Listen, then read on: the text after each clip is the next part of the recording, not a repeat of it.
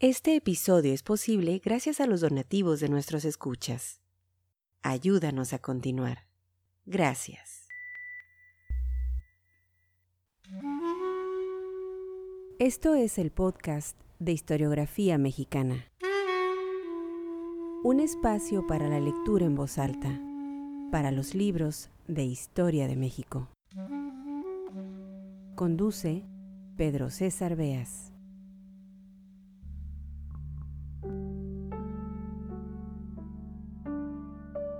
Sean bienvenidos al podcast Historiografía Mexicana.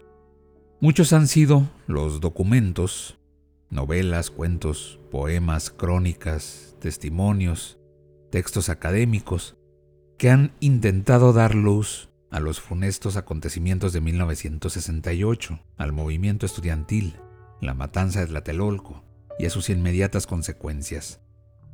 Por poner algunos ejemplos, Días de Guardar de Carlos Monsiváis, la noche de Tlatelolco, que seguramente conocen muy bien, de Elena Poniatowska, Los días y los años de Luis González de Alba, escrito desde Lecumberri, El gran solitario de Palacio, al que ya dimos lectura en esta serie del movimiento estudiantil, escrito por René Avilés Favila. En 1999, a casi 30 años de aquel 2 de octubre, y esto demuestra cómo el tema ha seguido vigente, apareció el libro Parte de Guerra, Tlatelolco 1968, un trabajo firmado por Julio Scherer y Carlos Monsiváis, que pone sobre la mesa una serie de pruebas documentales, oficiales, que dan cuenta de la actuación de las Fuerzas Armadas en el llamado conflicto estudiantil. El libro presenta también una suerte de revaloración al movimiento, un análisis hecho a la distancia con tres décadas de por medio. El pasaje seleccionado para la lectura en voz alta de este episodio cuenta de los días posteriores al 2 de octubre, de aquel clima de censura y de autocensura, de las dificultades pues que enfrentaron los estudiantes para dar continuidad a sus demandas, para hacer escuchar su voz. Sean bienvenidos al podcast Historiografía Mexicana. No olviden visitar nuestra página historiografiamexicana.com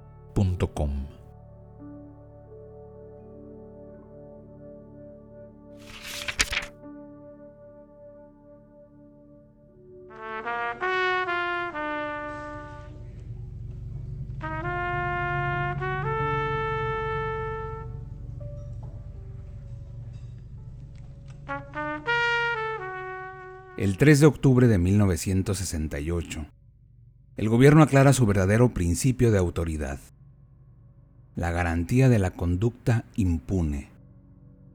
La censura avasalla a los medios informativos. Hay intimidaciones, sobornos y amenazas. Se insiste en lo adecuado del correctivo para la violencia subversiva. Los agentes judiciales decomisan fotos en los periódicos y los films que tienen la noticia. En los círculos oficiales, el alivio es palpable. Se le ganó la partida a los guerrilleros. Las víctimas reaparecen, sin voz y casi sin imagen, como los culpables de todo. Quienes han apoyado al movimiento viven entre tensiones y sobresaltos. Asalto de mata, los voceros últimos del Consejo Nacional de Huelga carecen de tribunas y de poder de convocatoria. En esos días, solo unas cuantas denuncias se difunden, y en diversos diarios y revistas ni siquiera pagando se aceptan los manifiestos de protesta o las refutaciones de la versión oficial que, pese a todo, se envían. El pavor es el método a mano para asimilar lo ocurrido, y cualquier otra reacción parecería ilógica. El gobierno es invencible, ha matado a sangre fría, y le ha ocultado ventajosamente los hechos a la opinión pública, o esta opinión pública se ha doblegado por la persuasión de los tanques y los rumores de la mortandad. De nada vale el cúmulo de reporteros internacionales atraídos por los Juegos Olímpicos. Al día siguiente de la matanza, solo se perciben semblantes pálidos. La noche del 4 de octubre, Juan García Ponce, Nancy Cárdenas y Héctor Valdés llevan a Excelsior el manifiesto de protesta de la Asamblea de Intelectuales, Artistas y Escritores, Al salir se les detiene y envía a los separos, tal vez porque confunden a García Ponce, en silla de ruedas, con Marcelino Perelló, más probablemente por el afán de arrestar sospechosos. En los separos, los judiciales los hostigan verbalmente y los maltratan, especialmente a García Ponce, que, refieren luego Nancy y Héctor, se porta maravillosamente, exhibiendo el desprecio a sus raptores.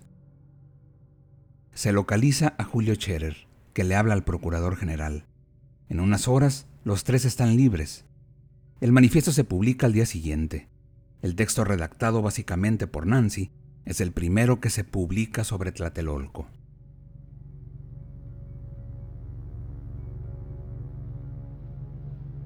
Con dolor, ante los sangrientos sucesos acaecidos el día 2 del mes en curso en la Plaza de las Tres Culturas de la ciudad Tlatelolco, elevamos nuestra más enérgica protesta por tan injustificado e injustificable acto de represión. Es nuestro deber manifestar. El mitin, iniciado alrededor de las 17.30 horas, estaba desarrollándose en perfecto orden. El primer orador estableció que después del acto, los asistentes deberían retirarse de la plaza también ordenadamente. No se hizo ningún disparo anterior a la intervención de la fuerza pública. El ejército no previno a los asistentes en forma alguna antes de su agresión. La fuerza pública mantuvo su fuego intermitente. La fuerza pública hizo detenciones masivas en forma ilegal. Hasta el momento, hay un número indeterminado de personas desaparecidas que fueron capturadas en el lugar de los hechos por la fuerza pública, responsable de su seguridad. Se allanó un gran número de hogares con lujo de violencia. Ninguno de estos actos delictuosos puede ser justificado por las autoridades ni ha sido explicado legalmente. Todos estos hechos, que han obligado a abandonar sus hogares a los habitantes de Ciudad Tlatelolco, todavía ocupada por el ejército, no pueden ser silenciados ni desvirtuados. Asamblea de Intelectuales, Artistas y Escritores.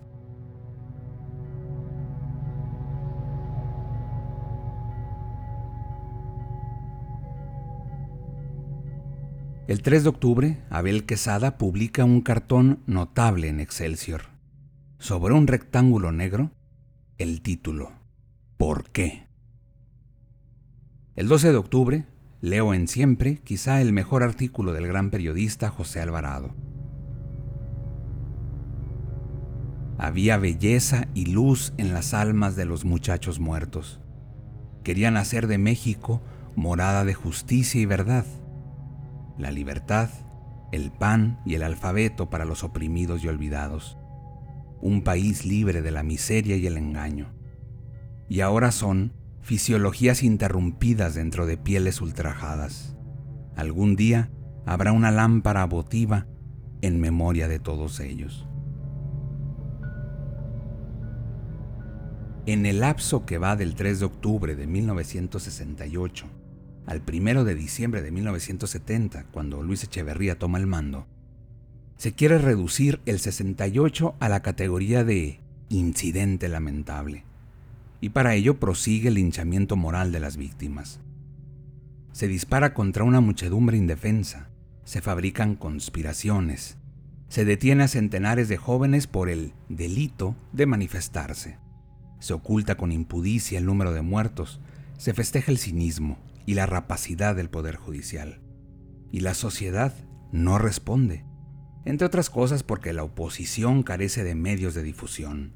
La radio y la televisión están vedadas al mínimo comentario informativo o crítico.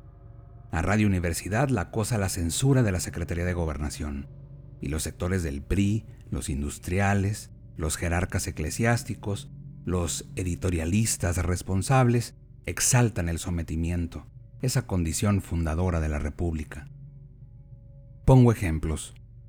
El Senado de la República, todo entero, se pone a la cabeza del macartismo y culpa de los actos graves de agresión en contra de la policía y del ejército mexicano, usando armas de alto poder a elementos nacionales y extranjeros que persiguen objetivos antimexicanos de extrema peligrosidad, ante los que se justifica plenamente la intervención de la fuerza pública para proteger no solamente la vida y la tranquilidad de los ciudadanos, sino al mismo tiempo la integridad de las instituciones del país.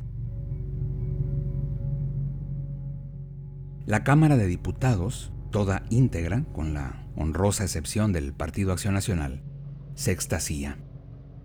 Las medidas tomadas por el Poder Ejecutivo Federal para garantizar la paz en México corresponden a la magnitud de los acontecimientos y a la gravedad de las circunstancias. El diputado priista Víctor Manzanilla Chaffer es patriota. Y hay que hacer esta declaración como mexicanos. Preferimos ver los tanques de nuestro ejército salvaguardando nuestras instituciones que los tanques extranjeros cuidando sus intereses. Qué diferente y satisfactorio morir aplastado por un tanque tricolor. El 12 de octubre se inauguran los Juegos Olímpicos. Hay cohetes y júbilos y rostros encendidos por la importancia nacional y comentarios de la brillantez de la ceremonia. Por toda la ciudad, grupos de jóvenes tocan claxones y se entregan a la práctica exorcista de repetir sin término el nombre del país.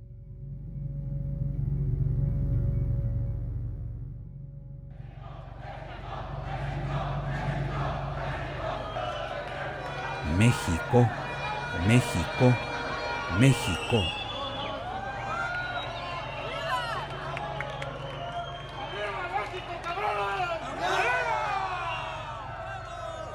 Desde el 3 de octubre da comienzo el baile de las cifras y las hipótesis funerarias.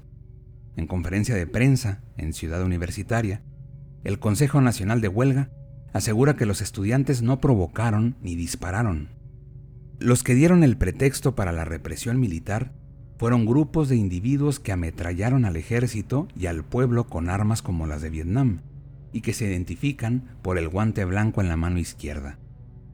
Este grupo causó la muerte con su acción a 150 civiles y a 40 militares. ¿Cómo se establece el número? ¿Por intuición?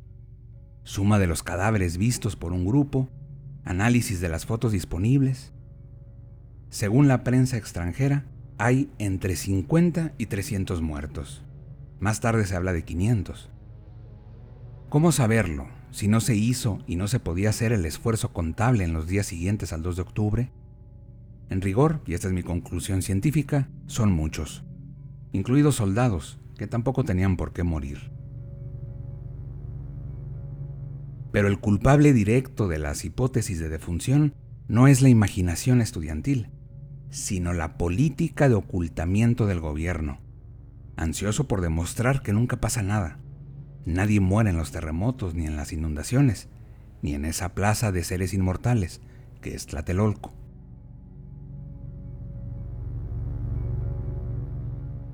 No solo se rebajan las cifras, también se desaparecen cadáveres, se amedrenta a los familiares de las víctimas, se minimiza la matanza hasta encajonarla en un mero episodio de sangre. Si se toma en cuenta la ansiedad oficial, se evaluará mejor el mito de los muertos del 2 de octubre. El 4 o 5 de octubre, Octavio Paz renuncia a la Embajada de México en la India. La actitud dignísima de Paz es un antídoto contra los que se consideran expulsados de cualquier panorama inteligible. En unas cuantas horas, la noticia de la renuncia corre por la ciudad o por lo menos se divulga en 2.000 teléfonos. El gobierno filtra versiones de un cese, pero lo innegable es la actitud de repudio de paz. Se elogia a Paz, profeta en su tierra, y con razón, porque ¿cómo es posible que en una burocracia gubernamental de cerca de 3 millones de personas, solo una persona renuncie? ¿Por qué tal aferramiento a posiciones, las más de las veces mínimas? Nadie renuncia, nadie abandona por gusto el sistema, nadie se aleja del espacio redentor, del único y pronto auxilio en las tribulaciones, de la pertenencia al paraíso concebible. Nadie se distancia por gusto del gobierno. Mientras estos axiomas funcionan, el PRI es invencible. Y el elemento clave no es tanto el miedo como la inseguridad frenética. No me veo fuera del gobierno. ¿Qué hago yo en la oposición? Entiéndeme, no hay alternativas.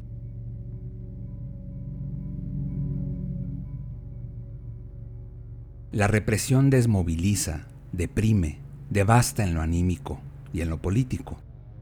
Sin un trabajo de resistencia efectiva, las protestas tienden a disolverse en el ritual. Los golpes al movimiento, a sus restos organizativos, vienen de todos lados. Hay que levantar la huelga. Es forzoso aceptar la debilidad orgánica que se expresa en la casi mandable campaña a favor de los presos políticos. La clandestinidad de los miembros del CNH que intentan mantener la resistencia es una figura de la fantasía. Demasiado saben de su paradero y les llevan comida. Los trasladan de un sitio a otro, les informan del rumbo del desastre. Y algunos salen del país. Los que quedan o se radicalizan hasta la histeria, o se concentran en la defensa de los presos políticos, o se pierden en asambleas sin rumbo, pero con exceso de jueces. Como sea, es admirable la red protectora en torno a unos cuantos marcados para la cárcel. Contra intelectuales, académicos y periodistas, el acoso es inmisericorde. Eberto Castillo peregrina durante unos meses de una casa de seguridad a otra, hasta su captura espectacular.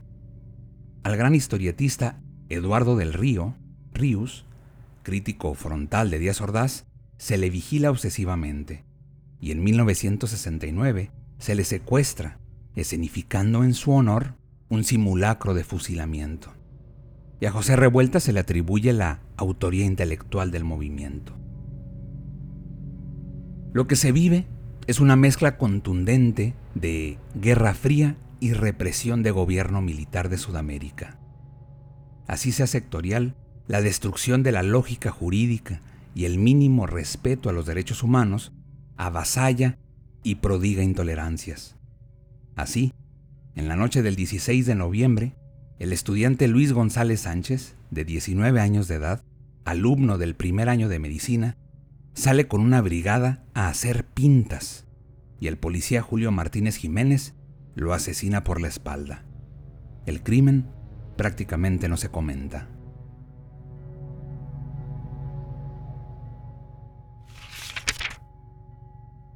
Este episodio fue posible gracias a las amables donaciones de nuestros escuchas. Al convertirte en mecenas de este podcast, fomentas la lectura y la divulgación de la historia de México. Visítanos en historiografiamexicana.com.